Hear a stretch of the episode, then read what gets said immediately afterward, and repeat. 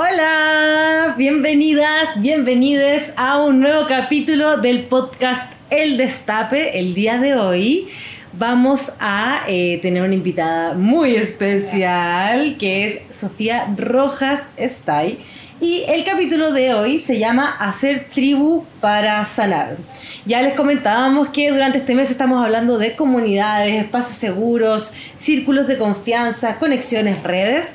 Y eh, quisimos invitar hoy a Sofía, porque Sofía es una terapeuta, actriz, eh, experta en sexualidad, sexología y espiritualidad. Y lo que hace Sofía, eh, tú corrígeme si es que me equivoco en algo. decir lo de sexología, no, no, no. Ya, ya, sexualidad, ya. Digamos sexualidad, sexualidad, y espiritualidad. Y eh, lo que hace Sofía es que em, hace terapia eh, trabajando con círculos de mujeres.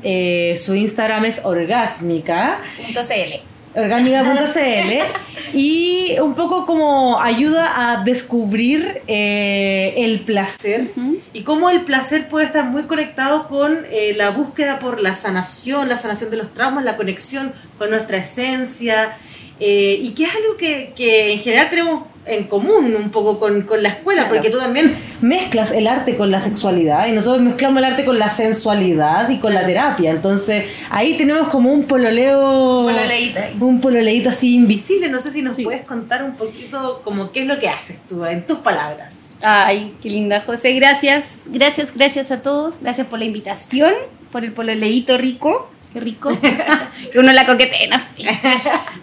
Eh, sí, mira, el trabajo que hago en Orgásmica, que es este proyecto, es poder, como tú bien dices, unir el arte y la sexualidad, porque en mi trabajo y la sexualidad en específico, desde el punto en donde lo estoy planteando, es desde un lugar de autoconocimiento, que no es solamente algo que el, la sexualidad como un espacio reproductivo, sino que es una herramienta de autoconocimiento y está muy conectado, como tú bien dices, con la unión de lo sexual con lo espiritual. Porque en general a nosotras, sobre todo que venimos del occidente, que somos de mm. este lado del planeta, que estamos, además nacimos en un país como bien censurador, eh, la sexualidad se, separó mucho de la espiritualidad por el catolicismo, por el patriarcado, por los dogmas religiosos, no, no solo con uno.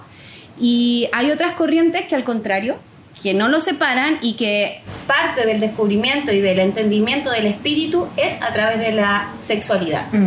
Y además, otra cosa muy interesante es que la sexualidad y el trabajo de la energía sexual lo que permite es que nosotros creemos. Mm.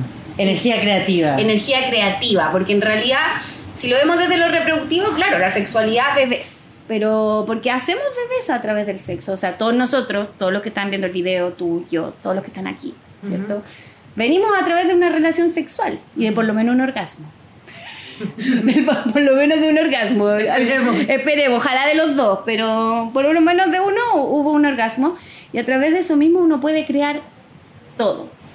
Como así te contentábamos recién, que era, pucha, haberme ido a vivir, por ejemplo, en mi casa, a mí me pasa que digo, siempre he construido esto a través de mi energía sexual y yo me puse a trabajar y dije, yo quiero cambiar mi vida y quiero esto. Y suena súper así como la trampita New Age, pero en realidad sí es así. Es mm. como, es una energía de creación y solamente nos han dado un lugar de ver mm. que es como eh, el plano reproductivo mm. o algo muy censurado y no como la totalidad de lo que es descubrir nuestra sexualidad, sobre todo a las mujeres. Y a mí me encanta la Sofía porque trabaja mucho con el pensamiento crítico. Como que me gusta mucho que no sea como verdades absolutas, que es algo que has comentado también en tu Instagram, que, que, el mundo de la espiritualidad se, se presta mucho a veces para eso, como para el tema de lo que tú dices, como lo religioso, cómo, cómo no pasar a un, a un tema como de dogma, por ejemplo, eh, y cómo eh, eso finalmente se, se, se salvea eh, planteándolo en un proceso como de autoconocimiento, porque cada persona es un mundo. Y como cada persona tiene una verdad personal que no es imposible como que dialogue con un dogma finalmente. Sí, es que ese es el punto, así como la espiritualidad está siendo igual de castradora a veces que la misma religión. Mm. Y son como los mismos lugares, o sea, tanto que recriminamos que, que hay que cambiar el patriarcado, que el patriarcado, que el patriarcado, y a veces en los mismos espacios espirituales hay mucho de patriarcado. Mm. Y justamente qué bonito hablar eso porque en el tema de las redes, en el tema de los círculos de mujeres, en estos espacios de trabajo, se tienden a, a- a normalizar esas prácticas. Claro, exacto. Solamente las vemos, ah, los hombres nos tratan patriarcalmente, pero ¿y qué pasa entre nosotras? Totalmente. Y en ese sentido, la espiritualidad, que, que rico que, que pienses también así, es como un lugar en que también podemos caer en una trampa del ego, en una trampa de poder disociarnos y no en encontrarnos, y que además no está separado del día a día. Exacto. Hay una materialidad. Exacto, es como Ujú. súper material eh, una experiencia y, y está bien que sea material porque en el fondo ese es el mundo en el que vivimos. Y también la espiritualidad está en eso, o sea, la pinche velita rica que uno se compra es una experiencia espiritual, como también meditar, como también un retiro, como también dejar ciertas cosas. Mm. Pero eh, cuando uno lo empieza a integrar en el cotidiano, para mí eso es lo importante y eso es lo que yo trato siempre de, de- de entregar, que en el cotidiano lo, lo incorporemos, Mm. en el cotidiano, en el día a día, no en la práctica solamente, porque uno vive la prácti- práctica, la experiencia y queda como, wow, wow, lo entendí todo, dos días después estoy de nuevo ahí respondiendo Claro. mensajitos, Claro, no bloqueé, no. Sí, como, exacto, no, no está aplicado, no es No. espiritualidad aplicada. Y, y por eso te quería preguntar, ¿cómo llegas tú en tu viaje Mm. emocional personal? Como, ¿Cuál es como eh, el quirón, por ejemplo? El quirón. El quirón, como esta, esta herida fundacional, que Claro. quizá, o quizá un descubrimiento, un, una anagnórisis o un llamado. Que, que, que, que- ¿Cómo fue tu historia, tu proceso? Mi proceso. El llamado. El llamado, es que te lo juro que es, pero es muy divertido. Bueno, yo busqué un espacio de sanación personal, Ya. porque a mí me pasó, y ahora lo tengo muy entendido, que yo a los nueve años empecé a menstruar por primera vez. Ya. Nueve años. O sea, una niña hace 25 años atrás como que no existía el nivel de comprensión que hay ahora y que por último por cultura popular se está Ujú. hablando un poco más. Y lo primero que hizo mi mamá en ese tiempo fue como doctora. Ya. Doctora y llegué a la doctora y ¿qué hicieron? La hormona del crecimiento. Me indujeron que eh, como en mi ciclo, al tiro con una hormona, con un- una inyección hormonal. Y, y eso detonó un- que yo tuviera un desarrollo descontinuo, no normal. Entonces, tanta hormona, hormona que entró en mi cuerpo, eh, no sé, pues me acuerdo que tenía, esperaban que bajara mi menstruación nuevamente 13, 14 años y bajó a los 11 y ahí yo ya no quería ponerme más inyecciones, me las pusieron dos veces nomás, pero, Ujú. pero aún así existió algo que desencadenó como un, Mm. un desarrollo que no fue sano y empecé a tener eh, menstruaciones muy dolorosas. Yo era muy niña y estaba en el colegio y de repente me desangraba entera, me tenían que ir a buscar. Muy traumático. Muy traumático, entonces había un rechazo a menstruar, había un rechazo a ser mujer y desde Y los poca información. Exacto, y desde los no, y yo iba al doctor y me decían, pero si es normal, es normal, y menstruaba cada 15 días, estaba con anemia, y lo único que empezaron a hacer es darme pastillas, darme hormona, y empecé a tener desarmonías de útero desde los 14 años. Ya. Entonces, también todo se apaleaba con pastilla anticonceptiva, con hormona, y eso me tuvo dormida hasta que aproximadamente a los 27 años me dijeron que tenía endometriosis y que me iban a extirpar el útero. O sea, no tenía nada que ver con lo que te estaba pasando. O sea, era Nada. como. Era una cosa tras otra, una cosa tras otra. Y la única respuesta Todo que yo el rato entendía- parchando un claro, poco. Pastilla, pastilla, pastilla, para parchar, para parchar, y que era normal, y que era normal. Yo decía, pero el dolor, la anemia, yo me desmayaba y desde chiquitita, o sea, como no, no era una cosa Claro. normal. Y no es nada contra las pastillas anticonceptivas. No. Y finalmente es porque en el fondo era como la respuesta rápida Claro. en vez de decir como chucha, como yo me, re- me Mm. relaciono y escucho este cuerpo Claro. y qué está sucediendo en él. en Claro, y también me pasó eso, que, que, que- qué pasaba y cuál era la otra respuesta. Entonces a los 27 años, yo me- ah, y lo otro que me pasaba en la escuela de teatro, también, ya sabes lo que es, me daban estas menstruaciones y mis compañeros no me creían el nivel de dolor e impacto que no me podía mover. Claro, no puede ir a ensayar. No, y yo era la floja, y, y Mm. pasaba toda esta cosa y decía, pero es que era un rechazo. O sea, cuando me dijeron que me iban a sacar el útero en cierta parte, yo dije, me relajé. Y Mm. dije, ya, a lo mejor no voy a sufrir esto, aparte no quiero ser mamá, así que me da lo mismo. Y ahí me di cuenta, cuando ya me lo dijeron de verdad, fue como, no, esto no puede ser, hay algo que no... ¿Cómo va a ser la única respuesta? Claro, así como ya a los 30 que me saquen todo, era muy temprana la edad. Y de repente en ese tiempo dije, voy a buscar una respuesta diferente. Ya. Y empecé, dejé las pastillas, justo terminé como con un pololo que tenía en ese tiempo. y dejé las pastillas y ahí aparecieron los círculos mujeres, empecé a buscar formas de sanar diferentes, fui a la medicina china, cambié mi alimentación y ahí empecé a ver esta otra rueda y ahí empecé a entender de por qué se hablaba del útero, qué era la sanación del útero, que hoy ya está muy manoseada esa palabra, y qué venía haciendo todo esto. Y ahí empecé un proceso de búsqueda personal y fue increíble que en dos años, tres años, empecé de nuevo con malestares, fui a la ginecóloga y dije, ya, ok, la endometriosis. Llegó, ya llegó el momento, hice todo lo natural posible, la, la, la. Me hacen la ecografía y de repente me dicen, está súper bien tu saquito.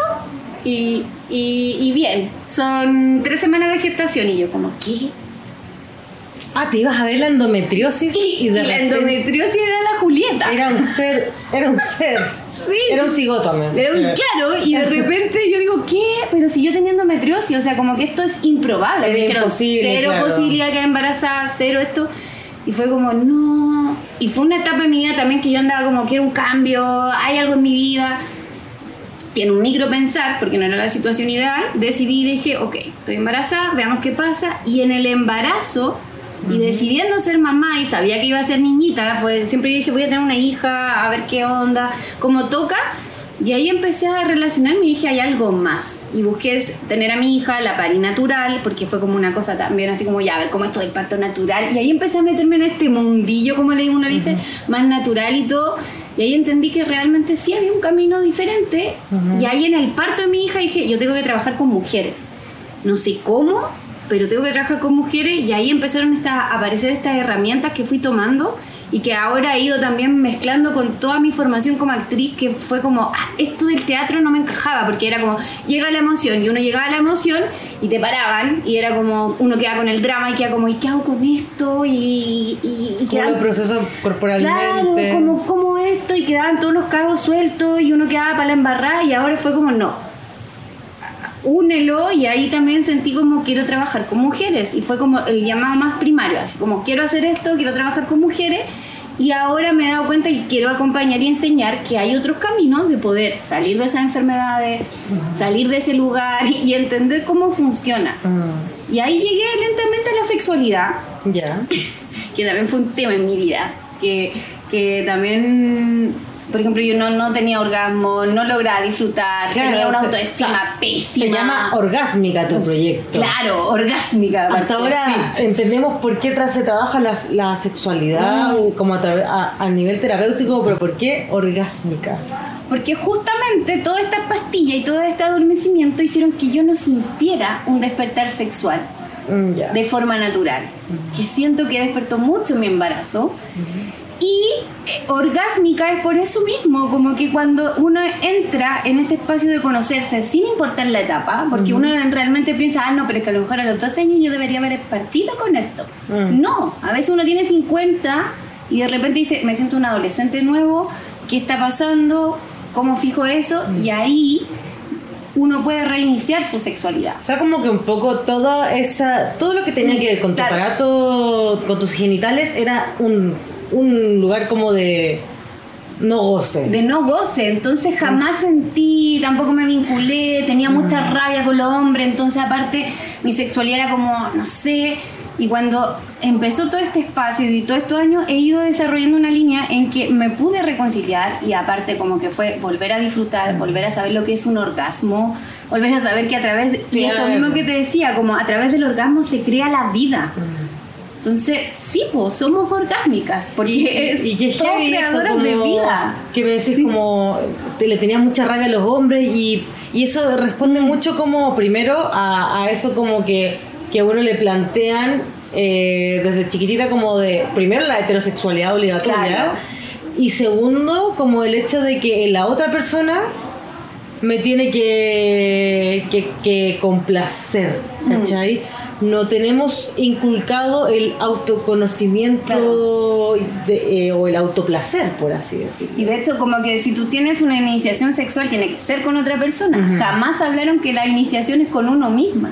Total. Y ahí como esa es la fuente de esto, es como la iniciación contigo misma, el trabajo contigo misma, el, el volver a, a- a descifrarte, a conocerte, a entrar en ti, a saber qué es lo que te gusta, qué es lo que no. ¿Y, y qué, qué, qué tipo de persona llega orgásmica? ¿Qué, cuál es- ¿En qué lugar conectan como estos círculos de mujeres Claro. que tú convocas? Mira, es como divertido porque si yo hablara qué tipo, llegan mujeres De todo. De todo. De De, todo. todo. O sea, me llegan mamás que igual que una están estresadas y que ahora yo les voy a decir, chiquillas, vacaciones de mamá obligatoria una vez al año. Porque es como, llegan las mamás, llegan muchas mujeres que se separaron recién, que están con crisis, que están como también en una búsqueda.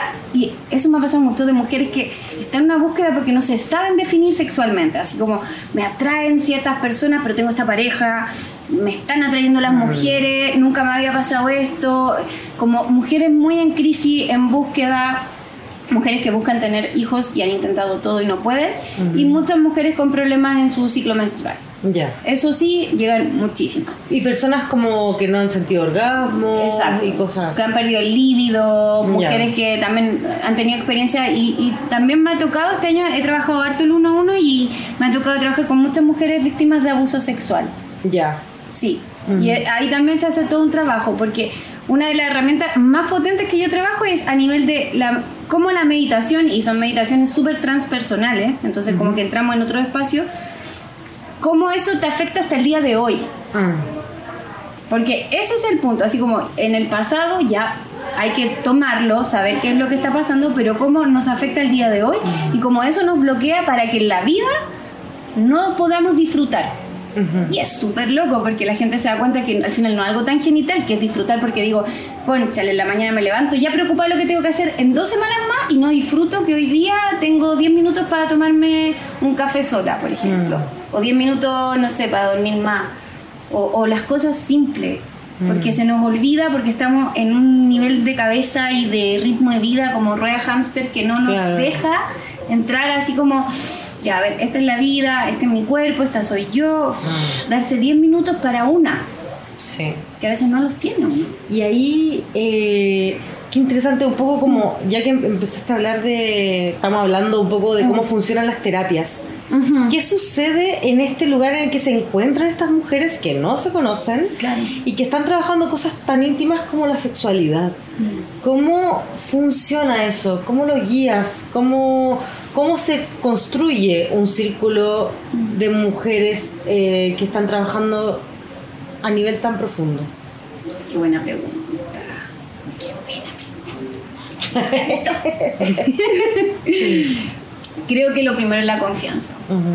Creo que como tú misma hablas, es un acto tan íntimo y yo es como dice, siempre lo digo, es como yo siento que hago el amor con todas las que van. Mm. Entonces no puedo decirle ya, al tiro, Mm. sino que hay que abrir espacios de confianza, hay que abrir espacios de... Me pasa mucho con, con los espacios grupales, que una, hay muchas mujeres que llegan muy tímidas, muy Mm. tímidas, porque dicen qué va a hacer, es sexualidad, y lo primero es decirle a todas, como yo no las obligo a tocarse, no las Mm. obligo a desnudarse, son otro tipo de prácticas, pero llegan con esta cosa de sexualidad igual. A rojo. ¿Por qué? Porque a veces en espacios así de íntimos se rompen las confianzas y te obligan a hacer cosas que no van.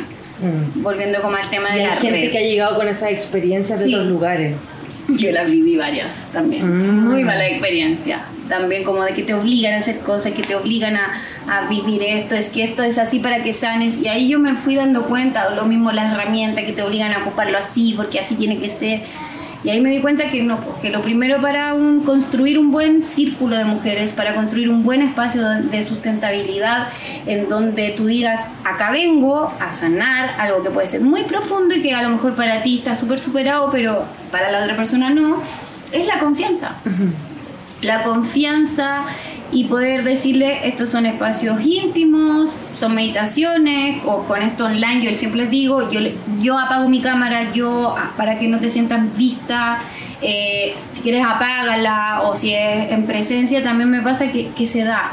Y que cuando uno empieza a manejar desde ese lugar, desde la confianza, desde esto mismo que tú decís, las malas experiencias que pasaron, y decir, yo no lo haría por otra porque no me gustaría violentar, siento que ahí la Claro. magia fluye solita. no hay uno- mucho que hacer. hay Pero, que pero uno tiene que claro. poner de su parte, Sí. como uno como tallerista Claro. o como asistente, que, que eso igual lo hablábamos en un live hace poco, que es un poco como eh, alguien tiene que romper la inercia del círculo virtuoso, amoroso, ¿cachai? Porque si todo el rato estamos pensando como ya, la otra persona me tiene que demostrar que puedo confiar en ella, Claro. ya partís desde un acto de desconfianza, pero igual es heavy porque es vertiginoso, porque también te puedes encontrar con una mala experiencia, pero la vida tiene malas experiencias también.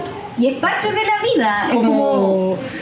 Y, y es, es complejo, pero es, es como, no sé, a- aprender a tener fe un poco. Claro. eh, y que hay que pasar por las cosas, hay que vivir. Es eso. A mí me pasa también. Yo conocí a la Sofía porque hace dos años, el 2019, una chiquilla me escribió, ah, una Sofía, me escribió para invitarme a un festival que se llamaba Festival Venus. Y Festival Venus, o sea, yo leía y no entendía qué weá era, en verdad. Pero habían como charlas, talleres, y, y- y era como un espacio de encuentro, y, y no me lo lograba imaginar, no me lo lograba imaginar, y fue como, ¿sabéis qué? No la conozco, pero voy, así voy, me da buena vibra. Y llegué y la Sofía había armado, junto con todo un equipo obviamente, un, en una casona que arrendaste, creo te conseguiste, eh, un espacio que tenía una piscina, un lugar de esparcimiento donde podías poner como, habían cojincitos, eh, habían estos como stands que vendía gente, vendía sus agendas lunares, había comida, habían talleres, había meditaciones y uno podía estar o no estar en los talleres. Llegó un punto en que incluso todas nos pelotamos, nos metimos a la piscina, nadie se conocía con nadie.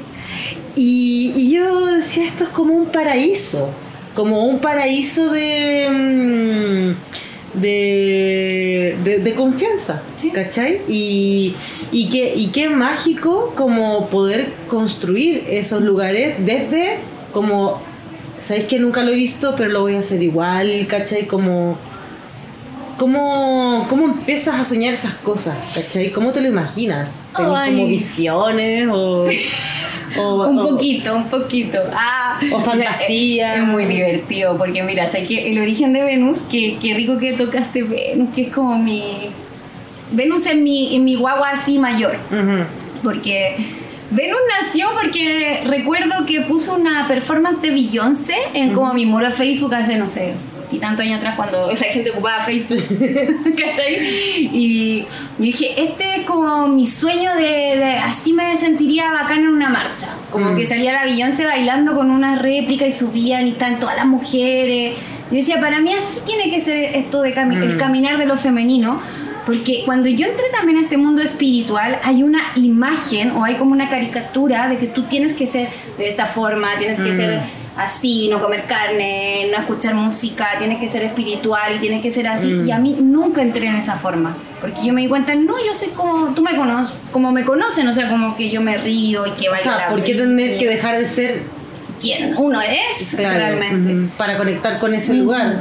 Qué poco democrática la Claro, espiritualidad. así como, claro, como no hay espacio para todo, entonces, ¿dónde Claro. está, dónde está ese inquisidor, cierto? Que me quemen. Entonces, cuando pasó eso, me criticaron mucho y, y una amiga que me dijo, ¿sabes que se me ocurrió una idea? Yo creo que tú podrías hacer esto, date. Y cuando fue, fue como ya hagámoslo y de repente pasó de ser algo chiquitito, como un encuentro de mujeres, a decir, no, hay que hacer un festival y hay que hacer algo grande. Mm. Y ahí pasó eso que tú me dices, que es como, ¿qué te gustaría a ti? ¿Cómo te gustaría a ti vivirlo? Mm. Y empecé a soñar algo así y ahí fue como que se empezó dando todo y eso es lo otro, como que a veces yo siento que las cosas se van dando de forma mágica porque uno lo tiene que hacer nomás, como que me pasaron los materiales y dijeron, ya, ahora tú mueve. Y generando redes, o sea, generando redes. Oye, no queréis venir a hacer esto aquí, Claro. oye, no queréis poner, preguntando, comentando, o sea, a mí misma me preguntáis Sí, así, y ahora estamos aquí. Claro. Como...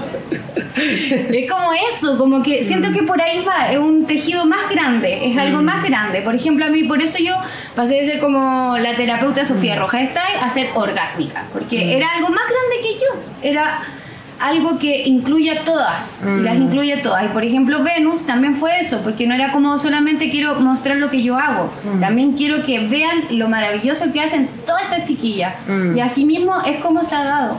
Y siento que desde ese lugar también uno tiene que ser muy honesto, volviendo a- apelando a la confianza, apelando al tema de lo circular, lo bonito es que todas y todas las personas y sobre todo todas las mujeres que a veces pasa esto que uno cree que uno compite y que hace lo mismo y que no es así, al contrario. claro.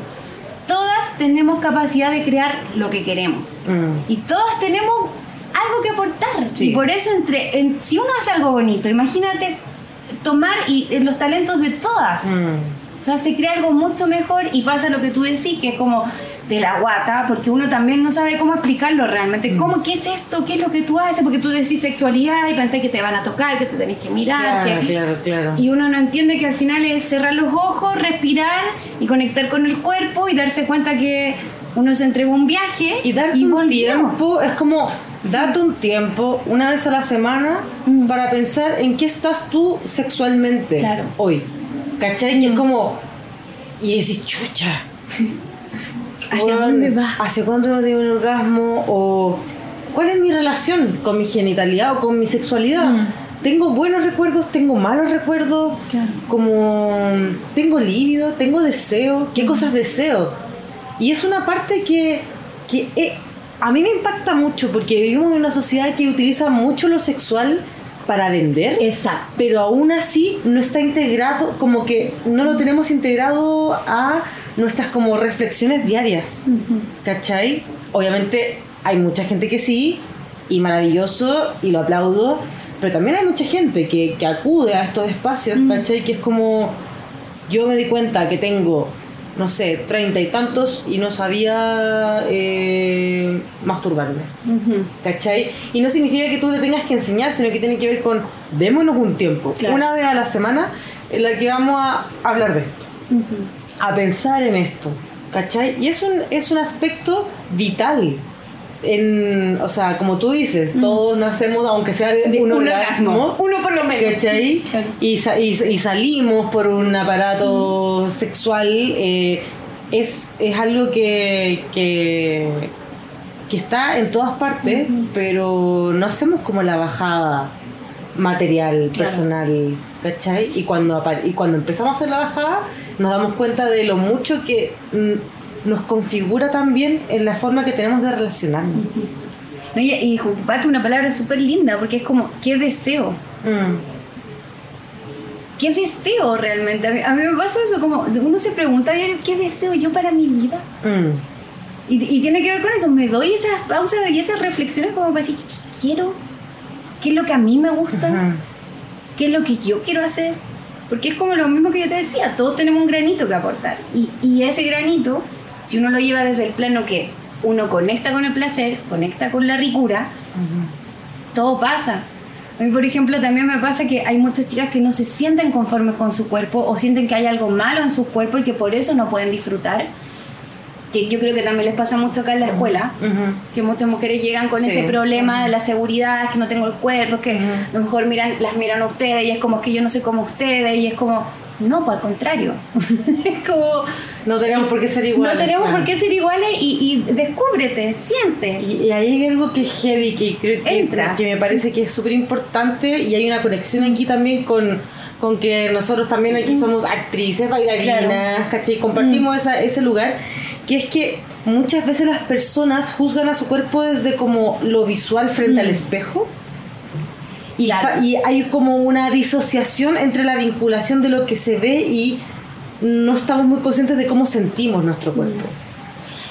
Y ahí aparece un nuevo mundo, porque mm, cuando uno está conectándose sexualmente con uno mismo o con otras personas, eh, mm, cuando uno tiene un orgasmo, mu- muchas veces no lo visual desaparece.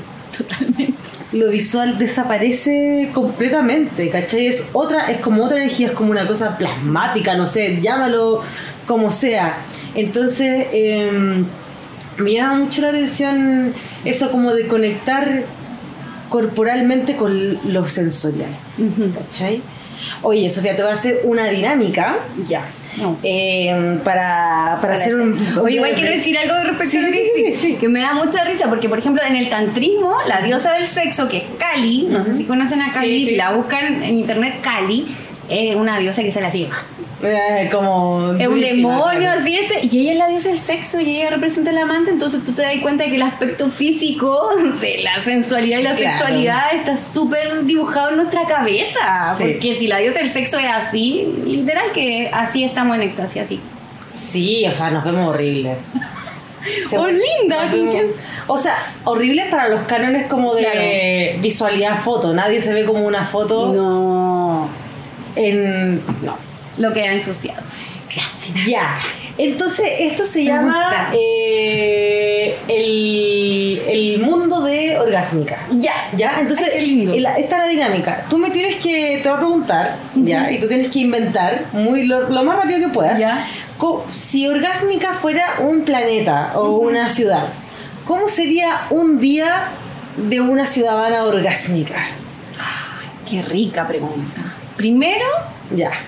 Primero, Parte, lo parte. primero, primero, despertar, pero así, con tiempo de despertar. Ya. Así como despertando, estirándose, así como, oh, qué rico, y teniendo tiempo para despertar, ¿no? Ay, que la alarma no. Ya. Con tiempo. Piensa que puedes pensar también en cómo es la forma de gobierno orgánica, Ah. todo, todo, todo, todo. ¿A dónde va a trabajar esa persona? ¿En qué trabaja? Si Ah, trabaja, si es que trabaja, qué, ¿cachai? qué delicia. Si puedo ser la presidenta Sí, de sí. Orgásmica, perfecto, maravilloso. Primero, lo primero sería Primer que mandato. tu jornada laboral vaya acorde a tu ciclo menstrual. Ah, qué interesante. Sí. Qué interesante. Así que tus días que quieras descansar, descansado, y tus días productivos también producir. Ya, perfecto. Sacar todo tu Que los días productivos son los días de ovulación. preovulación, Preovulación. ovulación y premenstrual también hay días muy productivos. Ya. Según el- el- lo que va pasando en cada mujer. Ya. Pero los días que necesita descansar, que haya descanso. Ya. que haya descanso, que tenga mucho tiempo para poder eh, escribir, para poder sentir, para poder plasmar su, sus sentimientos y obviamente que venga incluido en el pack la salud mental. Ujú. La salud mental como derecho y, y sí siento que tiene que haber un espacio para, para la terapia, como siento que en el día a día hay espacio para comer, para rodearse de gente que la quiera mucho. Siento que eso también es súper importante y darse el tiempo también de saber quiénes son esas personas que Mm. necesito alrededor mío, con quienes quiero compartir mi metro cuadrado y mucha fiesta, piscina. Sí, Harta- como ven, harta así, harta agua, tetita al aire. Eso es lo mejor. Harto tople. Harto toples y, y harto, harto de mirarse de verdad, Mm. ¿cierto? Así como con tople, o sea, uno dice la talla, pero es como el tiempo para poder sentirse libre en su cuerpo. Mm. Harta baile, harto baile también. Qué lindo eso que hablas de quererse mucho, Mm. como de como que esté en una constitución, Sí, como los valores. Los, dentro de los valores es que uno comparta y sepa quiénes lo quieren mucho. sí.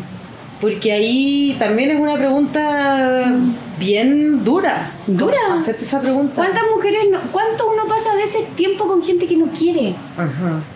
Y me obligo a estar ahí, me obligo. Y no Mm. son solo las parejas, los No. amigos, que la familia, que el compañero que me cae mal, que el jefe, que... Y ¿Quién quitan más tiempo de los que nos quieren de verdad.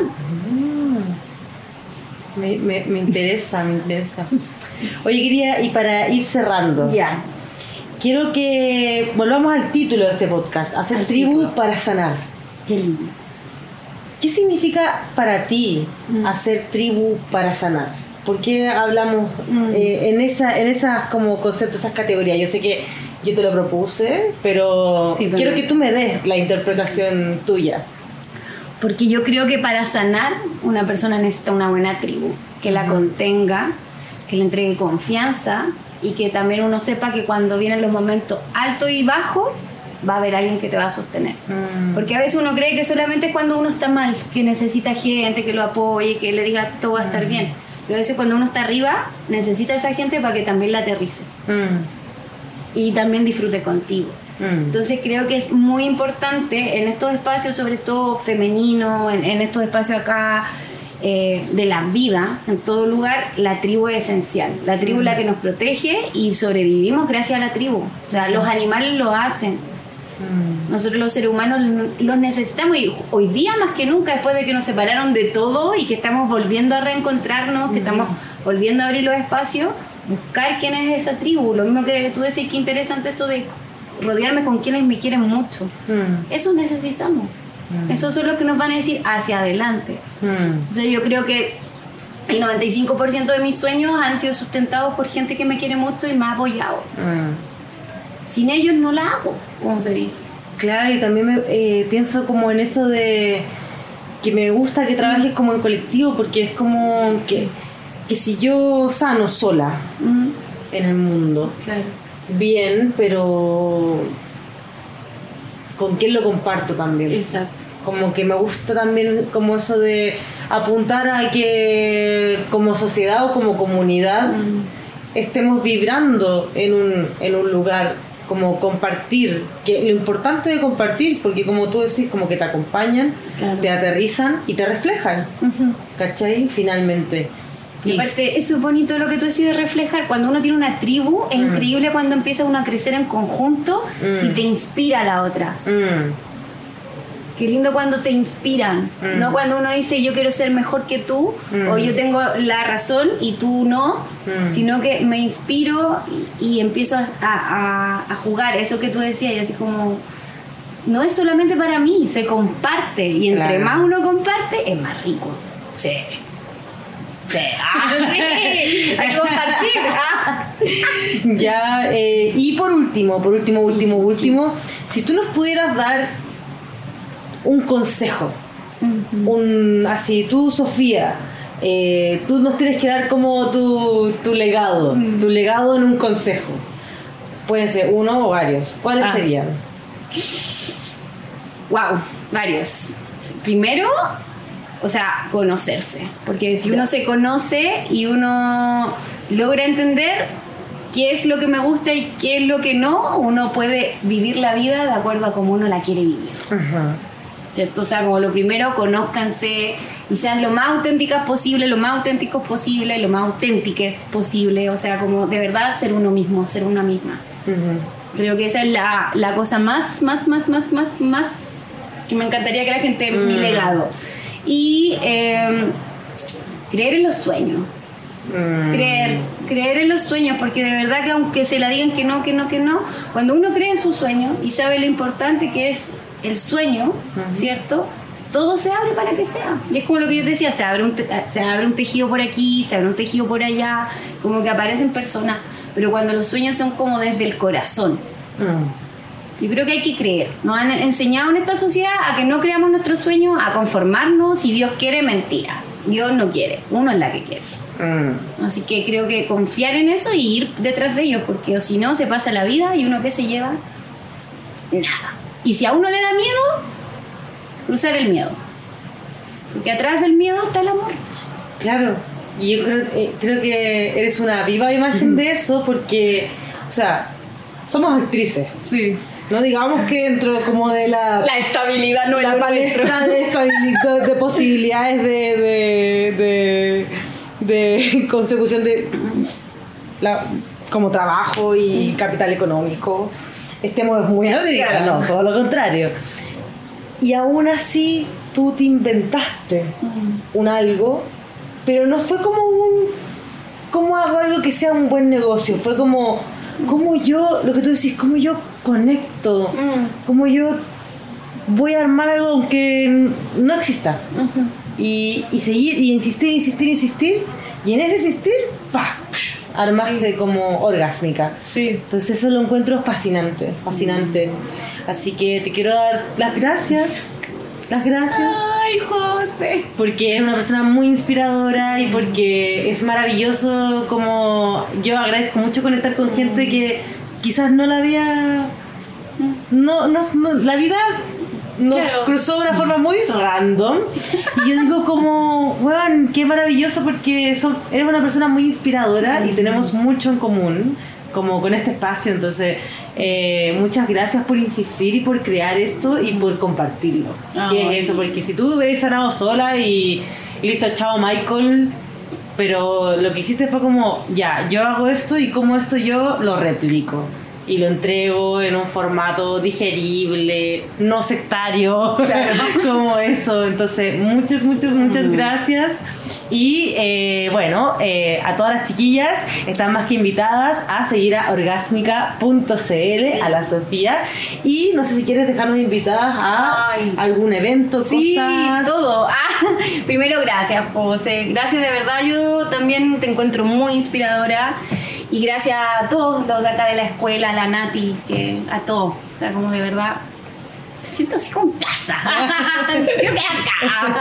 Pero qué rico los sillones, ¿no? Sí. Es muy lindo ver todo así como lo mismo, es lo mismo que siento acá, como lo que tú decís, como esto también es un sueño. Mm. Y se siente y se palpa. Mm. Y qué lindo verlo en realidad, y que crece, y que usted yo sé que les va a ir muy bien y, y nada, feliz. Eh, ¿Qué viene? Ve- voy a tener un evento el próximo sábado, que es el último evento antes de mis soñadas vacaciones. Eh, que es cíclica y orgásmica, es allá en mi casa, porque como digo, los sueños se comparten. Yo soñé esa casa para hacer mis Tus sesiones. mis sesiones y mis eventos. O sea, los eventos grupales, jornada, es un- va a ser bien bonito. Vamos a trabajar sobre la relación de la sexualidad con el ciclo menstrual. Va a estar súper bonito. Y vuelve Venus. Porque después vienen vacaciones. Festival Venus. Y vuelve Venus, que es para abrir el verano. Va a ser un evento atómico. Viene súper linda la parrilla. Mujer muy poderosa. Y y eso, y bueno, ahí me pueden seguir en las redes para ver los cursos y las terapias que hay disponibles, pero sí, www.orgasmica.cl y orgasmica.cl el Instagram. Perfecto. Muchas Eso. gracias. Gracias a ti. Sí, nos vemos.